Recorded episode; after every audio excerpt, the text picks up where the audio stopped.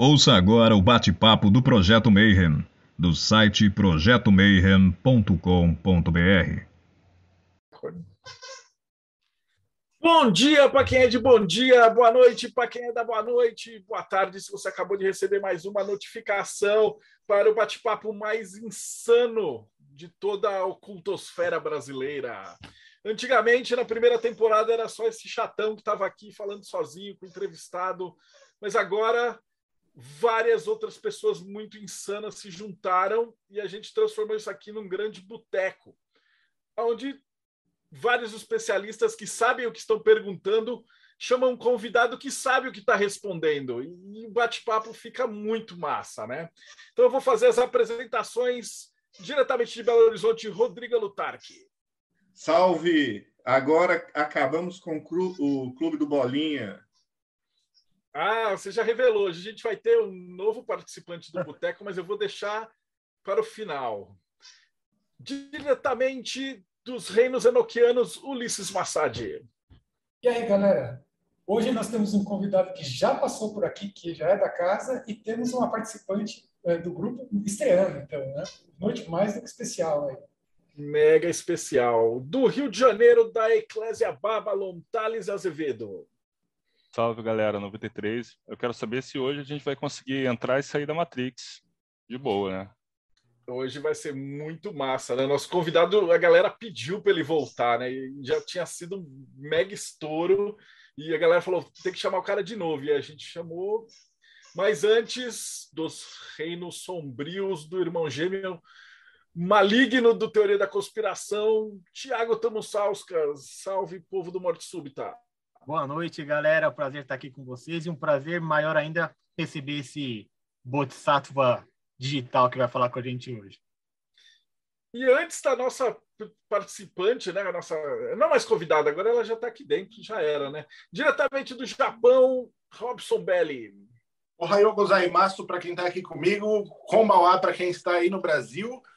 É, vamos ver agora o que o nosso guru lá, tibetano, tecno, mágico, vai ter para falar para a gente hoje. E vai ser muito legal ter a participação agora, pelo menos uma mulher conosco. Vamos sair desse clube do Bolinha. Exatamente, cara, diretamente do espelho de Circe. Então, antes, antes de te apresentar, minha querida Jéssica, você vai explicar para a galera o que é o espelho de Circe. Olá, queridos, boa noite. É um prazer estar aqui com vocês, né? Pelo menos representando aqui o Clube das Mulheres, porque já aqui de homem já tem bastante, né? O Espelho de Circe é uma comunidade onde a gente se junta para fazer juntos o nosso desenvolvimento individual, né, espiritual, é, a gente tem uma equipe legal de escritores que a gente está sempre fazendo artigos, produzindo conteúdo para as mídias. E acho que uma das coisas mais legais que a gente faz são os nossos encontros, onde a gente consegue estar tá num grupo de trabalho mesmo, para a gente ir é, dividindo todas as nossas angústias, as nossas questões. E são dois grupos separados, um grupo de mulheres e um grupo de homens, é, onde a gente consegue se divertir bastante e também aprender muita coisa juntas. E está sendo muito bacana essa caminhada com as meninas até agora. E eu acho que é importante dizer que é um, um grupo de estudo e crescimento espiritual desenvolvido e criado por mulheres, que é uma coisa bem especial no espelho. Né? Sensacional. E o nosso convidado, na verdade, ele deveria vir participar sempre com a gente, né? Mas também a gente fala assim, pô, todo cara que vem aqui é tão gente boa que a gente fala assim, pô, junta aí, daqui a pouco vai ter só as janelinhas dos convidados. Então, seja muito bem-vindo de novo, né, Caio Chimansky. Maravilha, galera. Muito obrigado de novo por essa oportunidade de estar se reunindo com vocês aí digitalmente, podendo passar um pouco aí das minhas pesquisas, investigações e experimentos. Muito massa. Muito massa mesmo. Como já é a segunda vez, né? Então a gente não pergunta assim como é que você chegou e tal, mas como a gente vai falar hoje de tecno-xamanismo e tal, eu queria que você contasse como é que você chegou no tecno-xamanismo, né? Como é que é a tua história, resuminho, e daí por que, que você escolheu falar dessa área? Eu acho que assim, eu nasci em 92, né? Então, eu sou uma cria ali dessa questão dos videogames, dos desenhos animados e menino de prédio e fica na frente da TV e, e Dragon Ball, e, enfim, todas essas coisas e isso sempre ficou registrado dentro de mim, mas foi chegando um período da adolescência, um período que eu fui ficando meio, sei lá, meio chato, meio intelectual demais, assim, curtindo rock progressivo e coisas do gênero. E eu meio que desisti desse aspecto tecnológico, inclusive virei um crítico dessa tecnologia, né? Um crítico, vamos dizer assim, um crítico saudosista, ou como eu gosto de chamar, um, um saudosismo não vivido, né? Tipo, é, eu, eu chegava a chorar bêbado com os meus amigos de banda por não ter vivido os anos 60 e participado de Woodstock e coisas assim. Então, era esse cara, assim, que gostava de viver no passado, até que entrei nesse, nesse caminho de dar aulas de yoga, é, de meditação e experimentar assuntos diversos sobre a consciência. E teve um dia específico, que eu vou contar, inclusive na minha fala, hoje eu preparei um PowerPoint aí, que meio que mudou esse meu interesse e me fez até como uma, uma questão meio urgente olhar para essa frente tecnológica e tentar fazer sentido no meio disso tudo. Então, acho que foi mais, a, introdução seria mais ou menos essa. Assim.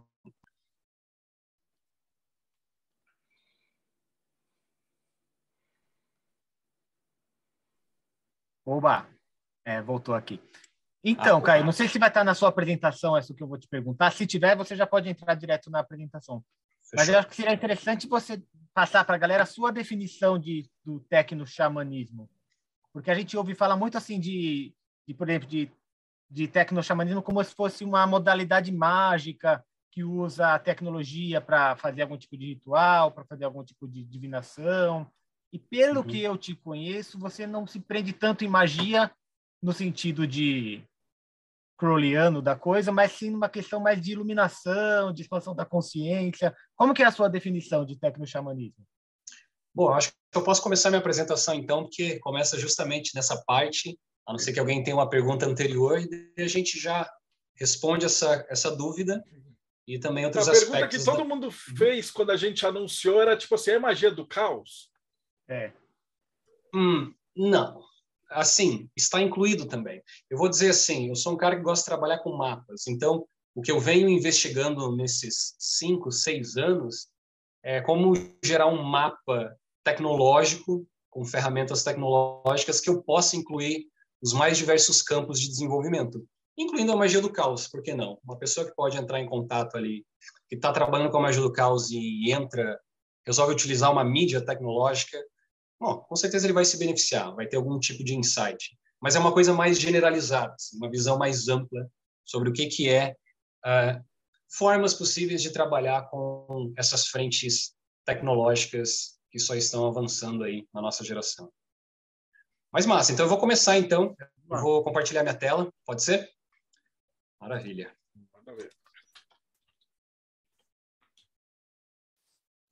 Todo mundo vendo a minha tela? Sim. Maravilha. Então, eu resolvi chamar né, é, essa fala de hoje de tecno-xamanismos, mas é já interessante de mostrar opa, aí, que, além de tecno-xamanismo, a gente pode chamar de tecnognoses, ancestro-futurismo. Existem várias palavras que descrevem uh, o que eu considero uh, formas inteligentes e habilidosas de usar ferramentas tecnológicas que já estão uh, em andamento no nosso dia a dia, tecnologias desconhecidas e tecnologias futuras que vão uh, chegar na nossa realidade cada vez mais. Eu acho que através dessas formas inteligentes e habilidosas de usar essas ferramentas tecnológicas, a gente pode é, cultivar terrenos uh, da espiritualidade, do autoconhecimento, da performance, até mesmo de estéticas.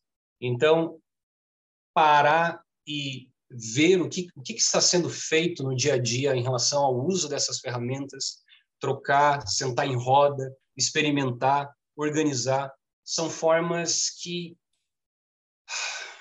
vamos dizer assim, a gente pode entrar em contato com o que já era feito lá no passado, por exemplo, esse grupo de mulheres em roda é, praticando uma espécie de tecnologia, vamos utilizar, vamos dizer assim, uma biotecnologia.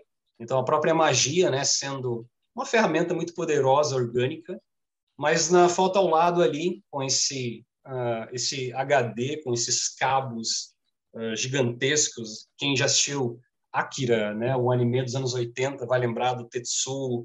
Enfim, uma pegada bem cyberpunk, assim, e que é muito a nossa realidade agora. Né? Inclusive, estamos agora nesse, nesse mundo uh, de telas, trocando e conversando sobre essas tecnologia, tecnologias todas. Então, eu acredito que os povos do passado tiveram as suas ferramentas, tiveram um desenvolvimento que a gente bem conhece, aprende na, na, nas nossas aulas de história, até mesmo de biologia. E hoje em dia a gente está passando por uma nova fase, um novo paradigma que não necessariamente a gente precisa é, romantizar apenas, porque a gente tem que olhar com muito um olhar crítico sobre essa revolução tecnológica toda que está acontecendo, mas é basicamente assim: vamos falar de ferramentas, ferramentas, mídias, uh, artefatos que estão disponíveis agora, estão sendo criados agora e que talvez a gente já esteja em uso e às vezes por não refinar nossa visão sobre essas máquinas todas, a gente acaba só se afogando nesse oceano digital, esse oceano de pixels, essa realidade toda, e ninguém senta em roda para tentar dar um rumo para esses caminhos todos. Ok. Então, assim como comentado, a revolução tecnológica já está em andamento. Eu não preciso nem provar isso para vocês, porque está muito claro que a nossa forma de operar nessa existência, com toda certeza, ela parte desse lugar que temos um smartphone agora grudado, ainda não implantado né, dentro de nós, mas já é um aspecto meio ciborguiano de você olhar para sua mão e ver uma extensão da sua mão, uma extensão do seu cérebro através dessas telas, dessas plataformas e redes sociais e coisas do tipo. Mas, novamente, isso tudo uh, tem o seu aspecto uh, bastante assustador. A gente sabe quando, é, inclinando esses cenários uh, sobre questões, por exemplo, ecológicas, a gente sabe que é, é, é muito uma visão tecnocrata mundial que abusa do nosso planeta e faz a gente entrar umas danças meio estranhas e novas que andam acontecendo por aí e que eu chamo de males, né? Os males dessa dessa revolução tecnológica, é, como a distração. Né? Eu sou professor de meditação. Primeira, uma das primeiras coisas que eu falo na, nas primeiras aulas é que a nossa geração está perdendo o corpo da atenção. A gente está tá morrendo esse corpo da atenção porque a gente está está ampliando os loopings de automatização. Imagine que lá nos anos 60, nova, é, assim como eu falei no início da minha fala, né? A galera estava ali no parque, conversando e sonhando com a revolução, seja lá o que for, mas não tinha tanto. Uh, tinha, claro, os seus aspectos de distração, mas não é essa coisa dopamínica, né, acelerada que nós temos hoje, que é você postar uma foto no Instagram e daqui dois segundos você entra, daí você olha uma notícia, daí quando você sai da notícia você vai de novo para o Instagram, que são essas recompensas de prazeres rápidos. A gente está cada vez mais viciado, principalmente por causa das telas, né? Vamos até eh, ir para um lado um pouco conspiracionista, mas acredito que uh, esses donos e líderes de redes sociais esses bruxos com esses aspectos estranhos de dominação, uh, eles estão praticando magia, vamos colocar assim, com a gente, e a gente está ali navegando nessa magia deles, e eles sabem como a gente se comporta. Gente, acho que todo mundo viu lá o documentário do Netflix que fala né, sobre a realidade das redes sociais, etc. Mas uh, uma coisa que é interessante é que nós humanos, nós gostamos de estar ativamente criando, né? É, é, um impulso básico que parece até que é impossível cessar. É, é impossível simplesmente o ser humano parar. É...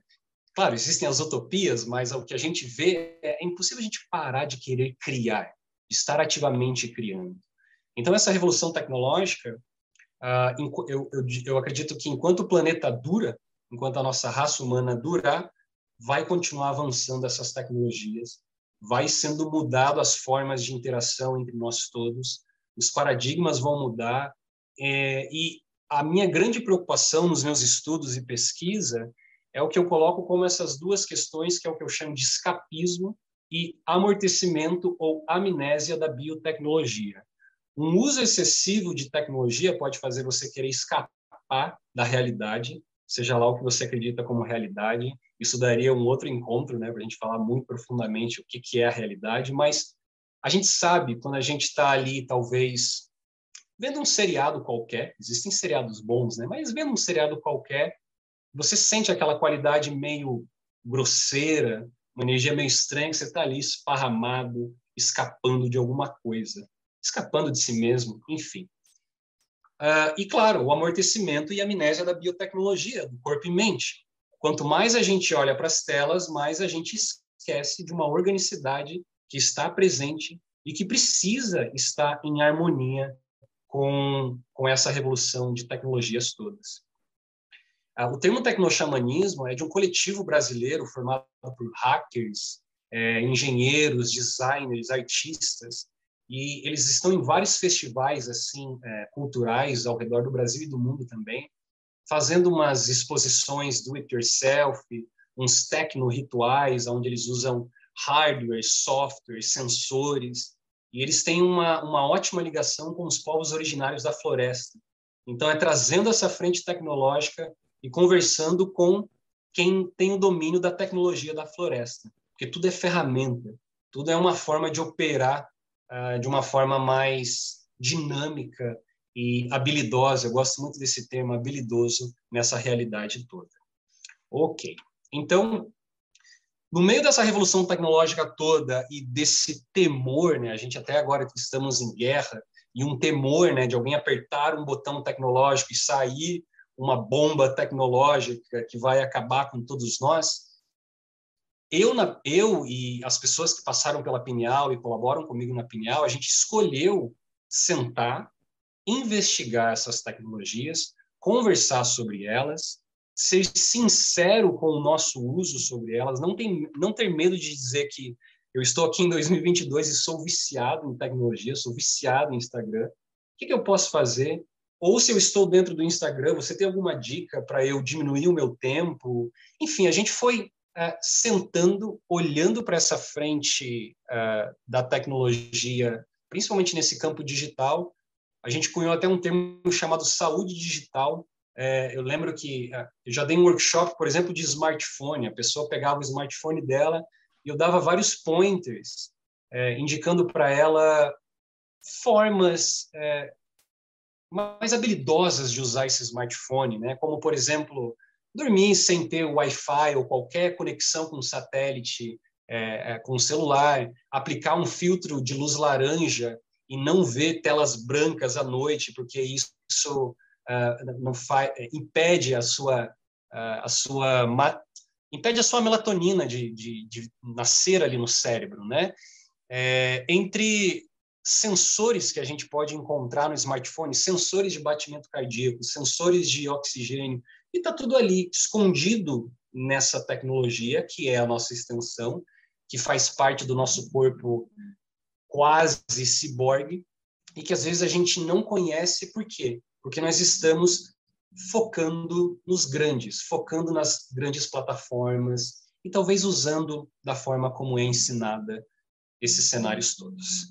Então, assim, né, como eu posso ser sincero com o uso que já acontece, como posso gerar insights usando tais máquinas e sistemas? Essas são algumas das perguntas que a gente faz na Pineal para tentar trabalhar com essas novas mídias. Então, assim, como que tudo isso começou, né? Eu vou para a história e conto como que tudo isso começou. Isso começou quando a minha, a minha companheira na época estava grávida da nossa filha eu resolvi comprar esse sensor à esquerda chamado Muse, The Brain Sense Headband.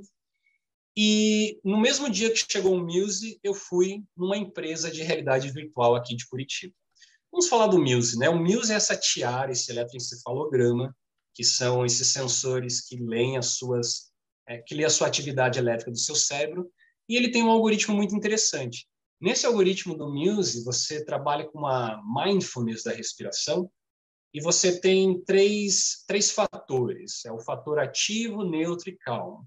Se a sua mente estiver muito agitada, você não está focado na respiração, você escuta um som de uma, uma ventania muito forte, um barulho de chuva em tempo real. te dizendo que você está com a mente ativa. Aí você continua no seu mindfulness, na sua técnica, e você percebe que é, toda mente oscila. Ninguém é ativo o tempo todo ou calmo o tempo todo. Aí você desce no nível neutro. E no nível neutro você escuta um som de uma brisa, uma coisa tranquila. E quando você desce para o nível calmo e sustenta no nível calmo, você escuta sons de pássaros. Aí lá vem o ego e diz: Meu Deus, como eu sou um bom meditador, estou escutando pássaros. E lá vai a onda e sobe. E, enfim, você começa a entender alguns lugares do seu cérebro e da sua prática meditativa que antes ficava mais num campo abstrato, subjetivo, e que, enfim, faz parte. Mas, é, além desse gráfico, né, eu vou até contar logo após na, na minha fala, dá para fazer outra, outras coisas com esse Muse. Mas eu comprei com essa finalidade, para conhecer esse algoritmo e sentei, usei, coloquei a minha ex-companheira na época para usar também, e foi algo muito incrível, muito revolucionário. Peguei o ônibus, fui para o centro e fui para a empresa de realidade virtual. Que eu tinha testado, aliás, não tinha testado nada de realidade virtual ainda. Comecei a dar uma estudada, vi que alguém lá na gringa já estava esboçando essas questões de espiritualidade, mundo virtual. Não tinha essa coisa de metaverso e óculos de realidades virtuais bem tecnológicos sendo vendidos por um preço muito barato e agora está crescendo exponencialmente o público na, no mundo virtual era uma coisa que estava começando para alguns. E daí eu entrei lá, ah, é, lembrando, né, eu sou um experimentador da consciência, medito, tomei enteógenos, eu fui lá, vamos lá experimentar ah, uma máquina, né? E esse cara me colocou nessa programação chamada Rich Planck's Experience, que é a experiência da placa, a experiência da tábua, eu coloquei o VR, ele perguntou para mim se eu tinha medo de altura. Na minha infância eu tinha pavor de altura mas eu sou experimentador da consciência, eu não tenho medo de nada. E falei, não, eu não tenho, não, não tenho medo. Quando eu entrei dentro do VR e me vi, era um VR bem bom, HTC Vive na época, um dos melhores da época, eu entrei e me vi sendo transportado para um lugar. É, o meu campo visual todo foi preenchido. Foi bem diferente de jogar um videogame em 2D, que você tem uma tela e você sabe que você está aqui no teu, no teu corpo aqui, a tela está na frente. E ele me pediu para subir no elevador e ir para o último andar. Subi nesse último, né, é, subi nesse elevador, fui para o último andar e tinha uma placa para andar. Com sensores na realidade virtual, você pode andar dentro da realidade virtual. Você como se estivesse andando num espaço mesmo. E ele pediu para andar até a ponta e as minhas pernas travaram e eu comecei a me tremer. Quando eu comecei a me tremer, eu tive um insight gigantesco porque eu falei: "Uau, isso é muito poderoso.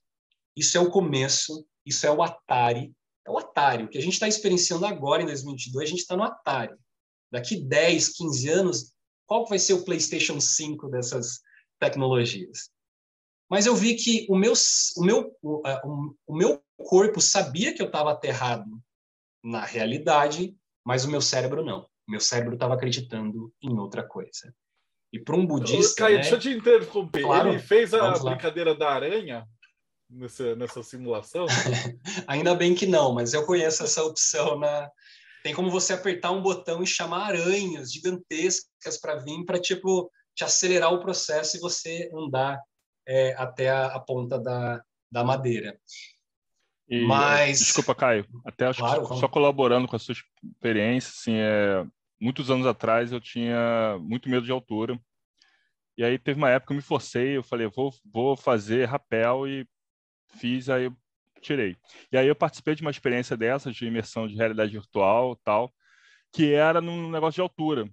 E, cara, foi um negócio muito louco, porque por mais que eu já, já não tivesse aquele medo, assim, era um negócio diferente, era uma, era uma outra situação, porque você, você fica realmente na sensação, cara, eu, eu estou num lugar, eu sei que eu estou num lugar que não. Eu estou com, com coisas aqui de simulação e, e aquela ali te desperta. E, cara, eu, eu me identifiquei agora nessa sua fala totalmente. Perfeito, perfeito. É uma coisa que é muito incrível. é, usando uma terminologia budista, né, a gente experiencia, experiencia momento a momento o samsara. E quando você estuda ali uma escola mahayana, a descrição de você perceber samsara, né, o fluxo é, das aparências, vamos dizer assim, já tem uma qualidade virtual. Tá ali, mas não tá ali. É bem essa concepção. Tá ali, mas não tá ali ao mesmo tempo, de tão rápido, de tão impermanente que está acontecendo. E os VRs, a gente não vai focar, né? hoje eu não vou focar em nenhuma tecnologia, né? Mas os VRs, eles são hipersamsaras. Lembrando que está saindo é, é, aparelhos para cheiro dentro do VR, esteiras para você andar e correr dentro do VR, entre outros gadgets para levar você para essa full imersão.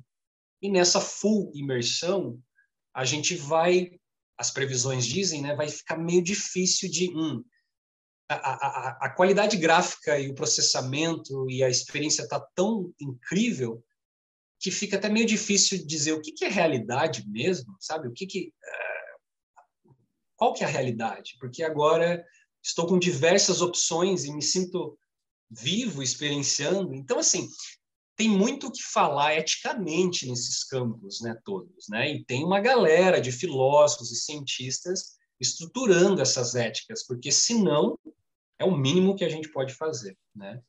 É... Bom, é, acho Caio, que... claro, vamos lá. Mais uma vez somando, é, ao mesmo tempo tem essas questões, né? Você tem também as visões distópicas, né? Como por exemplo tem a, um livro que até virou blockbuster, né? Que é aquele jogador número um, né? Que é que você fala de um de um cenário, um futuro onde a situação na Terra fica tão ruim que é melhor você mandar as crianças irem para a escola num, no, no, no, no Second VR. Life lá né, no VR do que você mandar para a escola e aí você, o mundo virtual passa se sobrepõe até o real, né?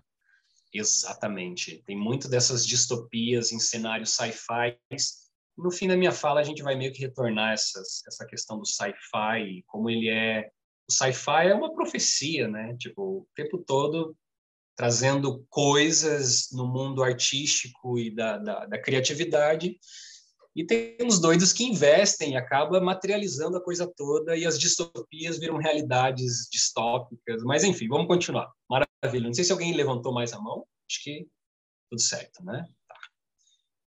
Então, uh, após essa experiência específica com, com, o, com o Muse e com o VR, na, na Pineal, uh, eu comecei a investir bastante do meu tempo para garimpar, investigar.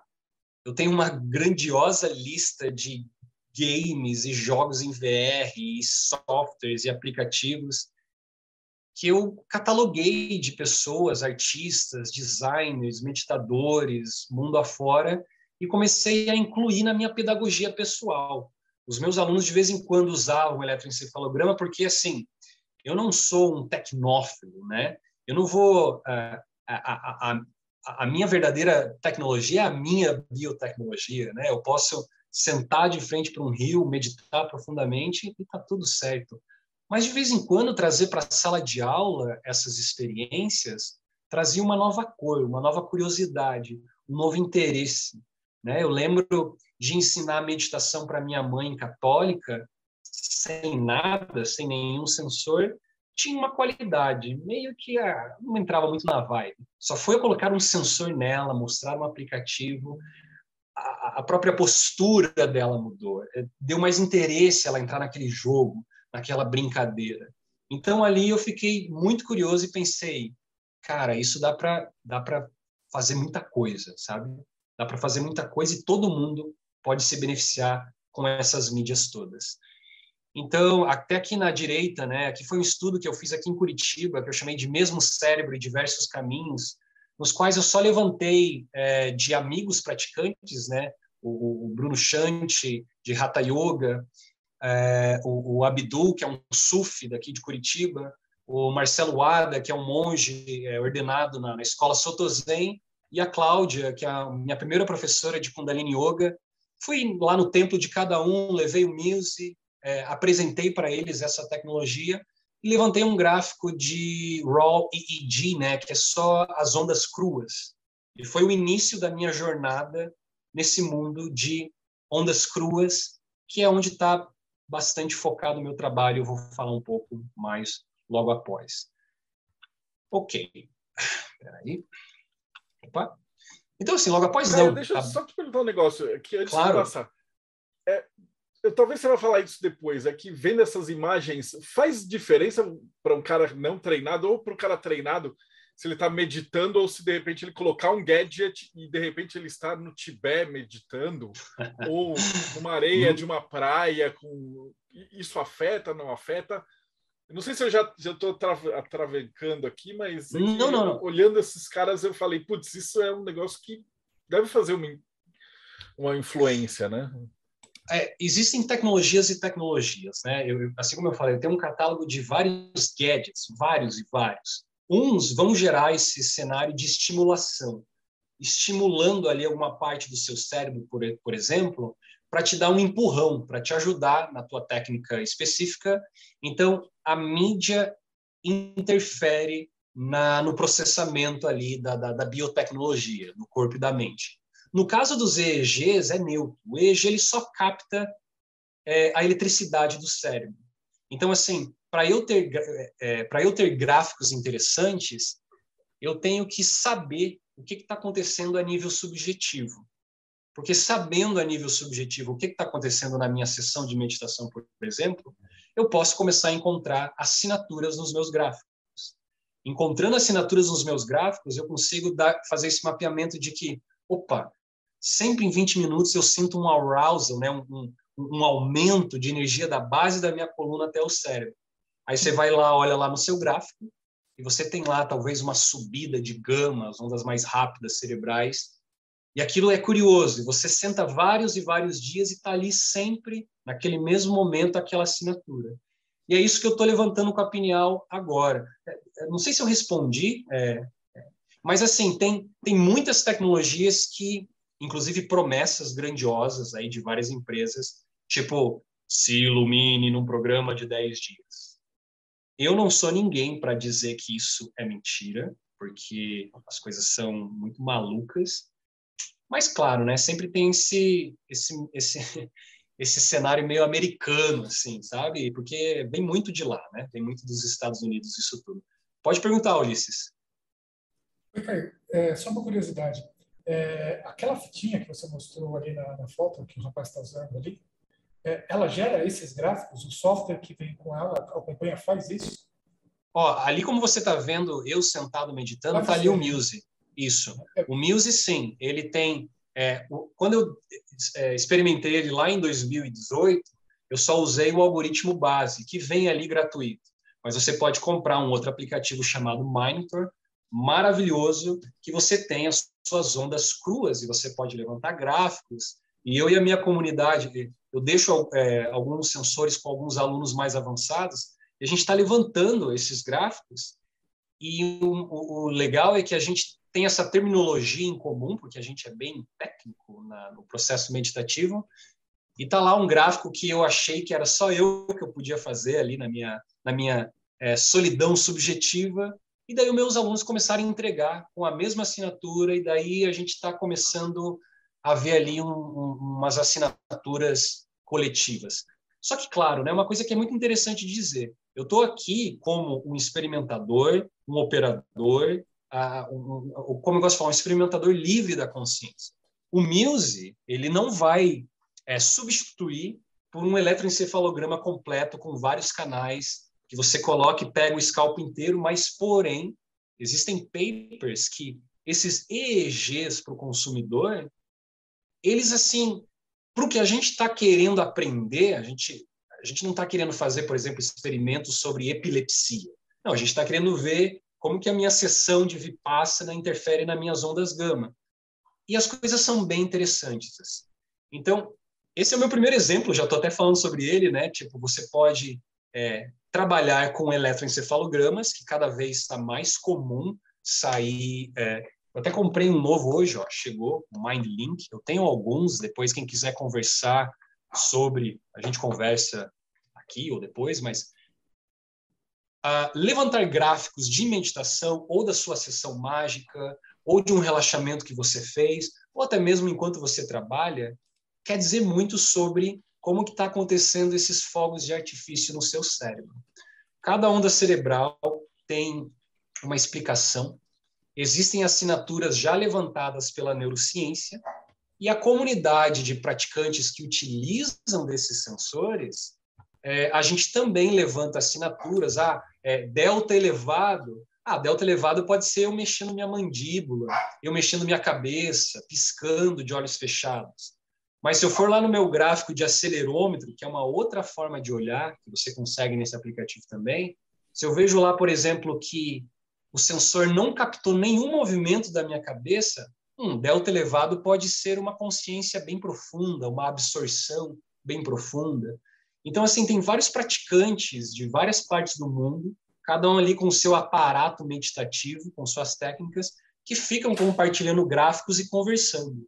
Gente, quando eu entrei em contato com isso e saí desse lugar lá dos passarinhos, do Muse, do aplicativo base deles, a minha vida meditativa, assim, uh, melhorou e muito, porque eu pude, além da minha experiência subjetiva, do meu diário de meditação, que eu escrevo ali, eu tenho esses gráficos, essas assinaturas e, enfim, coisas bem interessantes. E dá para fazer muita coisa. É, esse ano eu estou descobrindo como fazer sons com, com a mente, como manipular visuais e coisas do tipo, o que dá para gerar uns encontros bem, enfim, diferenciados. Vamos lá, tem pessoas levantando a mão. Acho que é bom. que sensacional. É, Caio, são, na verdade, são duas perguntas para que eu já vou aproveitar para deixar.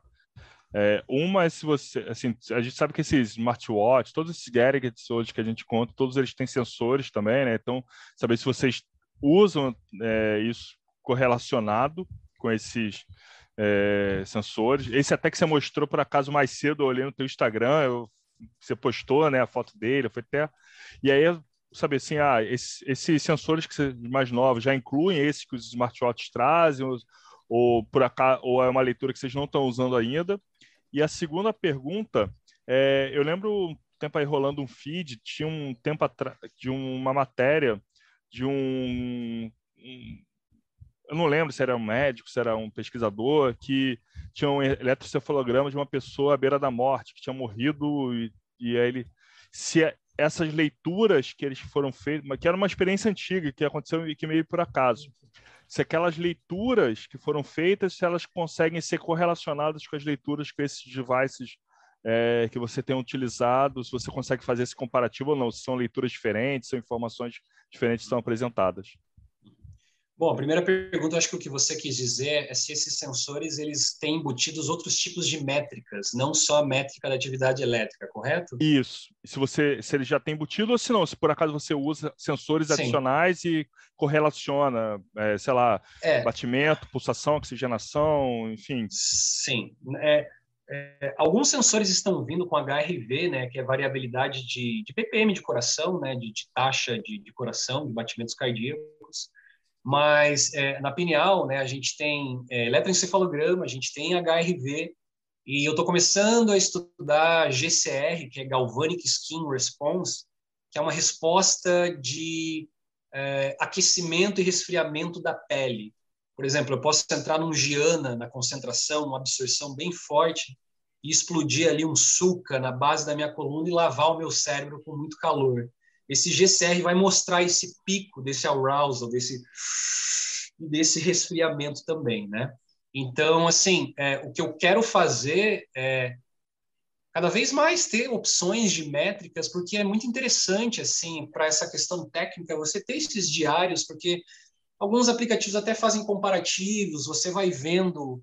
É, você vai vendo ali é, progresso ou estagnação, e claro, né, como toda boa, boa prática, a gente não fica obcecado por esses gráficos e com aquela expectativa lá em cima. É tudo uma questão muito calma, mas um auxiliar, assim, sabe? A nossa, sei lá, a nossa, nosso robô, a nossa inteligência artificial está é. junto com a gente ali. É, aquela velha frase da a velha frase da administração, né? Só, só confio em Deus, todos os demais têm que trazer dados.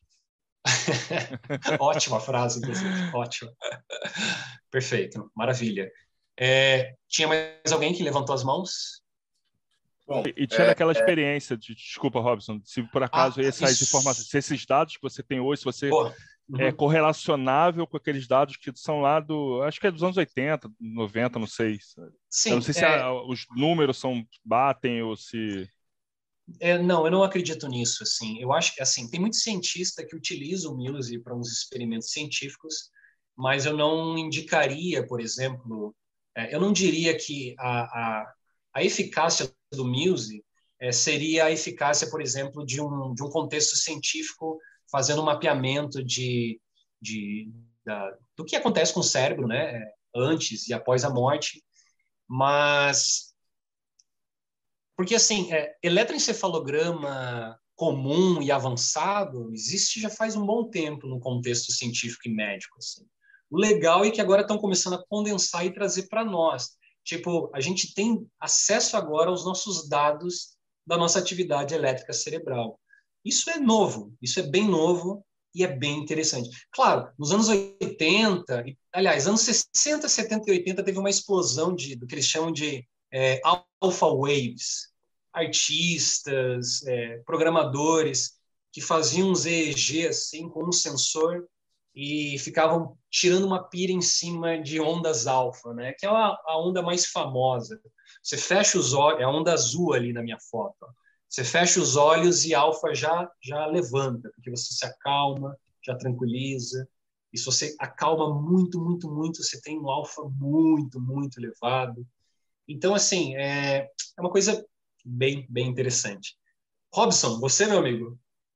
Bom, eu sou adepto do uso de ferramentas durante práticas de ritualísticas, meditação, esse tipo de coisa. Uso Spirit Box, é, aparelhos de medição de eletromagnetismo e todo esse tipo de coisa. Eu sou muito fã do uso de ferramentas junto às práticas mais tradicionais. Inclusive, eu achei fantástico essa temática e como materialista histórico moreno, eu preciso perguntar uma questão importantíssima. O quão acessível é para o público essas tecnologias? Ótima pergunta. Eu vou dizer assim que para nós brasileiros é horrível a nossa realidade. Enquanto um americano paga 100 dólares no Muse, pense, é 100 reais para o cara, né, na moeda dele. Vai lá e dá cenzão para nós que tem que às vezes importar e tem taxa, cara, vai para um preço muito alto e acaba às vezes não valendo a pena. Porém, uma luz talvez no fim do túnel é que eu estou um bom tempo na pesquisa de encontrar formas de trazer sensores ou de fora ou fazer aqui mesmo, fazer o projeto do hardware e daí gerar um software para nós brasileiros. Isso está em andamento, inclusive isso aqui é um bom sinal. Isso aqui que chegou é um caminho que eu acho que as coisas vão dar boa. E no início eu quero assim, toda pessoa que for praticar meditação comigo, eu, ela tem direito a ficar temporariamente com esses sensores, para além de me mandar os relatos de meditação, vai me mandar os gráficos também, e ajudando a Pineal a levantar uma database de gráficos e começar a perceber cada vez mais possíveis assinaturas. Eu coloco possíveis porque eu não estou dando o checkmate do, da, da, ciência, né? Não, é, não, não. Possíveis. Eu sou um experimentador livre, eu não estou interessado em conclusões. Mas a gente vai levantando ali, né, questões assim mais organizacionais. Então, assim, há uma esperança, mas brasileiro é terrível. Assim, a, a realidade virtual é caro para a gente, tudo é muito caro. Placa de vídeo, para você ter uma experiência muito imersiva no VR, está muito caro por causa do dólar. Mas eu acho que, pelo menos no EEG, que é o que a gente está conversando aqui agora, não é uma coisa tão complexa. Eu fui atrás já de pessoas, de makers, né, que trabalham com hardwares. Não é tão complexo quanto parece. Às vezes o que vai uma grana alta é no aplicativo. Aí você fazer o aplicativo para o smartphone. Mas, enfim, a gente pode conversar todo mundo, inclusive, assim, isso, que quiser e tem interesse, porque eu sempre agrego na comunidade, vou passando as informações e, enfim, a gente pode até se ajudar futuramente. É, tem mais alguém na, na frente? Vamos lá? Eu. É, eu, assim, eu estou adorando a palestra, estou querendo também experimentar algumas coisas. Mas, assim, eu estou aqui pensando: tem alguma metodologia, alguma pedagogia para o ensino de meditação? Por que, que eu estou falando isso? É, uma das coisas mais básicas para um mago é a meditação. E na forma tradicional, como que você vai, assim, pensando como um professor, como você vai aferir se o, a pessoa que está aprendendo a técnica lá na ordem ou na linhagem, ou seja lá o que for, ele está fazendo direito? Não tem como. Na verdade, sem uma, ferram sem uma ferramenta ali para você uhum. medir é, alguma coisa mais básica para comparar dados, para ver o desenvolvimento. Existe assim uma pedagogia, uma metodologia que, é, se essa tecnologia tiver viável, possa ser empregada é, nisso. E eu também tenho, tinha uma outra pergunta sobre VR, mas por ordem. Okay. Pode falar. É, sim, é, há uma metodologia. Ah, no meu caso, eu caminho pelo que é chamado de budismo pragmático, que é um movimento moderno no qual a gente trabalha com estágios e caminhos, que a gente fala, quatro caminhos do despertar, estágios de concentração, estágios de vipassana. E nesses estágios existem fatores específicos, com terminologias específicas, que são ensinadas para o praticante reconhecer subjetivamente.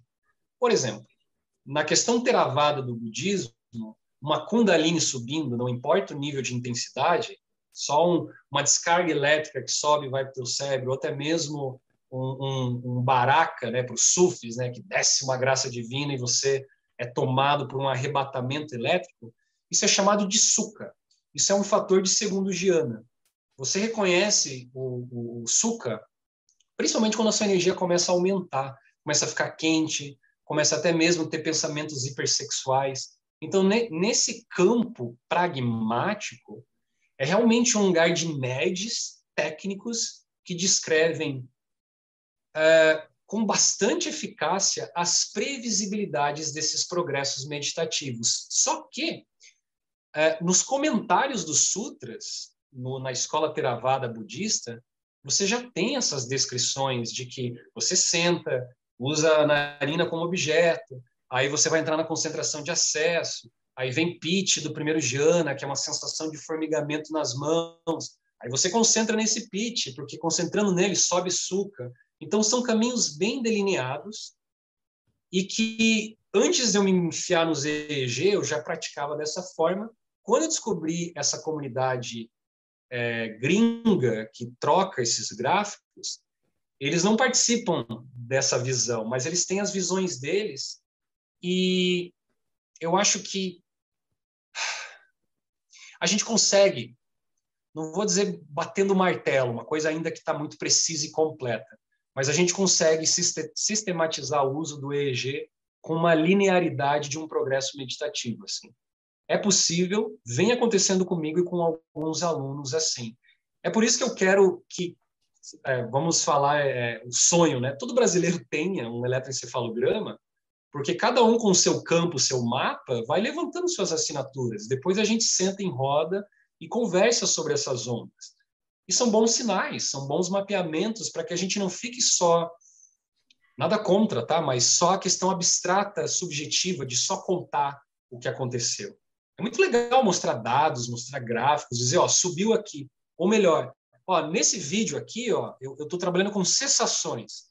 Cessação é um fenômeno de fim de caminho no Vipassana, que é quando a consciência dá um blackout, ela desliga e liga. E a gente tem um gosto de anata, a gente tem um gosto do não eu. Você desliga, é tipo deep sleep, quando a gente está lá dormindo e a consciência desliga. E nas cessações, eu comecei a perceber que o gráfico subia violentamente, que nem aqui embaixo. Aqui não está nem tanto, mas eu tive gráficos muito maiores que, quando começava a, a vibração no meu terceiro olho, a luz estroboscópica e a sensação de que algo vai explodir, que é o que compõe o fenômeno da fruição, eu ia lá no meu gráfico e via, pô, as ondas subindo bem forte juntas e depois elas descem com tudo. Porque você sobe, sobe, sobe, sobe, sobe, sobe, explode, fica alguns segundos no que a gente chama de não manifesto, né? O nibbana, um lugar onde tá a chama da consciência está apagada e você retorna depois de alguns segundos. Então, esse é um, um fenômeno que é, é, é uma das minhas melhores assinaturas pessoais e que os meus alunos estão começando também a trazer nos gráficos dele. Eu estou bem animado porque auxilia demais no ensino desses caminhos desse progresso meditativo. Deu para responder essa? Deu. A outra sobre o VR, porque uma das coisas que o mago tem que fazer é construir o templo astral. Perfeito. E assim, muita gente não tem a imaginação tão criativa, porque cada um tem uma imaginação de um jeito. Uns é mais auditivo, outros são mais visuais, outros são mais de sensação. Cada um tem de um jeito. Uhum. E com VR você pode é, tornar isso assim muito mais real para a pessoa. Perfeito. E você ah. acredita? É, uhum. assim, o uso constante assim um, por um período do VR ajudaria a pessoa sem o VR a acessar é, essas criações? É, você descreveu exatamente a forma como eu enxergo o VR e eu acredito assim, a forma como eu uso. Eu uso o VR para dar um gosto para a pessoa. Por exemplo, eu tenho umas programações que eu chamo de landscapes espirituais. Tipo, você só é levado por uns campos coloridos e com luzes. Parece assim uns cenários psicodélicos. E a pessoa, é, imagine aquela pessoa que não, não consegue visualizar nada, toma uma substância, não acontece nada. Mas eu quero ensinar meditação para ela. Eu quero dizer que se ela ficar muito tempo meditando comigo, ela consegue ir para esses lugares de visuais, vamos dizer assim. Mas eu gosto de colocar o VR nela por alguns minutos para ela ter um gosto ela entender o que, que é esse campo mental, porque o VR ele substitui temporariamente é, é, essa nossa capacidade de 360, né, para cima, para baixo, para os lados, para trás. E quando essa pessoa entra nessa programação, que vai durar ali um valor, um, um tempo específico, eu tiro o óculos dela, porque eu quero agora escutar os insights dela sobre essa experiência, e agora vamos meditar sem VR, porque assim, gente, tem muitas promessas que são furadas nesses mundos. Tipo, entre no VR, daí você entra, é uma guided meditation VR. Aí você entra lá dentro, você vai para uma praia pixelizada que não tem cheiro de praia, não, tem, não é a praia. E, e fica uma voz te guiando. Pô, é melhor você desligar o VR e colocar só uma meditação guiada no YouTube, fechar os olhos e imaginar a praia. Então, não, é, eu não romantizo nada dessas coisas, porque é, é, é, eu, eu, lido também com o grosseiro dessas coisas que já está acontecendo e que vão ser refinadas e vão ficar mais grosseiras também, né? Assim como todas as coisas, porque no mundo do VR é muito, muito bagunçado. O Caio, deixa eu só fazer uma intervenção antes da Jéssica fazer a pergunta dela, porque está ainda nesse assunto que, que levantaram agora há pouco, que é que eu acho que a gente precisa destacar muito forte isso de que não há tecnologia que supere a disciplina, que supere uma pedagogia, que supere uma orientação que um professor como você pode dar. Eu falo isso porque quando, quando eu adquiri o, o, VR, uma das primeiras coisas que eu fiz, tem um programa lá que chama Tilt Brush, coisa assim, que você uhum. desenha no ar. Praticamente é isso. É, e aí eu fui, eu fui, logo eu quis fazer o ritual do pentagrama usando do VR para ver os negócios, né? Acho que todo mundo, cara. Esse deve é. ser o primeiro e assim, é legal, mas aí, logo em seguida você percebe que o que está acontecendo é que você está colocando uma outra camada. Em vez de você tirar uma camada e enxergar as coisas sutis, você está colocando uma outra camada mais grossa para imitar o que é mais sutil. Então, acho que se a pessoa não tem um acompanhamento igual ao seu, ela pode até acabar tendo uma, um, uma sendo prejudicada na evolução dela como magista, como meditador. Totalmente, totalmente. É uma camada que acrescenta e vira um hiper samsara. O Sansara que a gente está aqui ó, operando já é confuso, difícil. Colocar um óculos na, na, na cara e ficar viciado em colocar um óculos na cara é só um acréscimo que vai piorar a situação daquele daquele ser, daquele bruxo, daquele psiconauta, seja lá o que for. Então, é, é por isso que eu estou aqui falando essas coisas para vocês. Eu sinto que por ter entrado isso e organizado, eu, eu, eu, tenho de alguma forma uma responsabilidade com a minha geração em tentar organizar essas coisas todas, porque a gente já está usando. Não adianta a gente negar, a gente já está usando. Não é não, não, eu não. É, é aquele cara que entra no Facebook para criticar o Facebook, é uma coisa que é meio estranha. E são os mundos digitais, mas a gente precisa conversar. Porque conversando, a gente pode ser bastante criativos e tentar ver, enfim, formas mais habilidosas. Né? Enfim, massa. É, Jéssica? Olá, Caio. Eu estava ouvindo você falar aqui. Primeiro, parabéns pelo seu trabalho, estou adorando. Eu acho que essa coisa da, tecnologia é igual a gente estar tá num carro 200 por hora, trocando a roda, mexendo no motor, e ninguém sabe como parar esse carro, né? Mas a gente vai arrumando um jeito de pôr um pneu melhor, de fazer o que, que dá para a gente ir se organizando, assim. E eu acho que é muito importante isso que você está fazendo. Tentar fazer fixar um, um, pouco menos apocalíptico dos nossos processos de desenvolvimento tecnológico, né? Mas uma coisa que eu achei muito interessante foi que você falou que sobre a sua mãe, que a sua mãe tinha uma coisa com a meditação e quando você colocou lá e colocou o aparelhinho, mudou um pouco a lógica dela ali. É, e eu me lembrei muito do livro que eu gosto muito, que é do filósofo holandês, que é o Huizinga, que é o Homo Ludens, né, que é um livro super antigo, mas que bem clássico para quem gosta dessas coisas, né, de jogo, tecnologia, mas que ele traz muito essa coisa do de como a coisa do lúdico, né, da brincadeira e do jogo, dos paideia ali, é uma coisa que está com a gente desde sempre e que principalmente os primeiros registros são inclusive dentro de rituais, né? Então tem muito a ver já desde sempre nesse lugar. É, e eu, pelo que eu estava ouvindo você falar, é, esse aparelho que coloca na cabeça, ele tem a capacidade de ler as suas ondas cerebrais. Mas a minha dúvida, ai meu Deus, gente. Mas a minha dúvida é a seguinte: é, se você, se esse, se esse aparelho ele tem uma possibilidade também de ter um input de controle ativo, não só de, de identificação. Então, por exemplo, eu fico imaginando uma pessoa que está começando ali no processo, ela entrou ali no contexto para tentar fazer alguma coisa, se esse aparelho consegue, por exemplo, ler um estado de cerebral que é desejável chegar em determinado exercício que cria uma espécie de um botão, por exemplo. Você fica apertando ele, né, com a sua mente e que isso possa ser colocado num sistema mais de jogo, mais lúdico, mais gamificado. O que você acha Ótimo. dessa... Ótimo, ótima visão. Então, o termo que eu trouxe é EEG, eletroencefalograma. Isso que a Jéssica descreveu no fim da fala dela é o que chama de neurofeedback. Resposta, você envia input para a máquina, a máquina te manda uma resposta, essa resposta é uma localização e você fica aprendendo a sustentar sem, porque você quer que essa resposta fique vindo. Então, sim, é, esse ano, esse ano eu estou bem firme nessas coisas assim de eletroencefalograma, mas eu estou conseguindo jogar uns jogos com, não, tem uns que você, vocês vão adorar, até que lembrei agora. Todo mundo, alguém jogou Skyrim dentro do VR? Skyrim. Melhor experiência.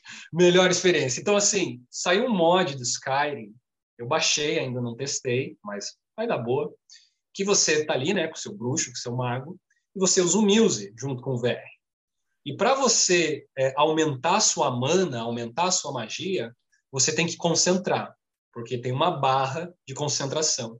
Então ele pega um algoritmo que o programador fez, você tem até que fugir dos monstros, se esconder, focar e respirar para concentrar, aumentar aquela barra e ir para a batalha. Então, é, tipo, é como é, tá um pouco mais real esse, essa coisa de ser mago, não é só matar e você sentado na, no seu sofá.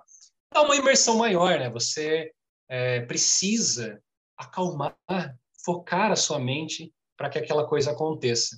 Mas a gente tem alguns jogos, tem um chamado Mind Ball, que dá para jogar tipo com quatro jogadores, com quatro sensores. É um jogo bem bonito em 3D, que você tem que trabalhar com atenção. Então tem vários algoritmos desses sensores. A atenção seria a sustentação de um objeto, né? Eu posso ficar sustentando um mantra na minha mente e o sensor vai captar que eu estou uh, sustentando uh, aquele input e sobe uma barrinha dessa bola e ela anda para frente. Então é um jogo de corrida que você joga tipo você e seus amigos e todo mundo vira professor Charles Xavier, calminhos na cadeira, só intencionando com a mente eu sou muito fã de X-Men, para mim foi tipo, nossa, maravilhoso. Mas tem sim esses neurofeedbacks e vai cada vez mais aumentar assim essas possibilidades todas. Se fala muito, né, de um botão do despertar, por exemplo, né? Tipo, você descobre o correlato neural de certos praticantes que descrevem que estão despertos, praticantes que a gente chama de meditadores olímpicos, com 30 mil horas para cima, E se você pega esse algoritmo e, e, e, e coloca na máquina, você começa a trabalhar com parâmetros, né? Enfim, são coisas que estão sendo faladas por aí, né? Bom, eu vou continuar, depois a gente continua as perguntas, só para né, mandar ver. E vamos lá.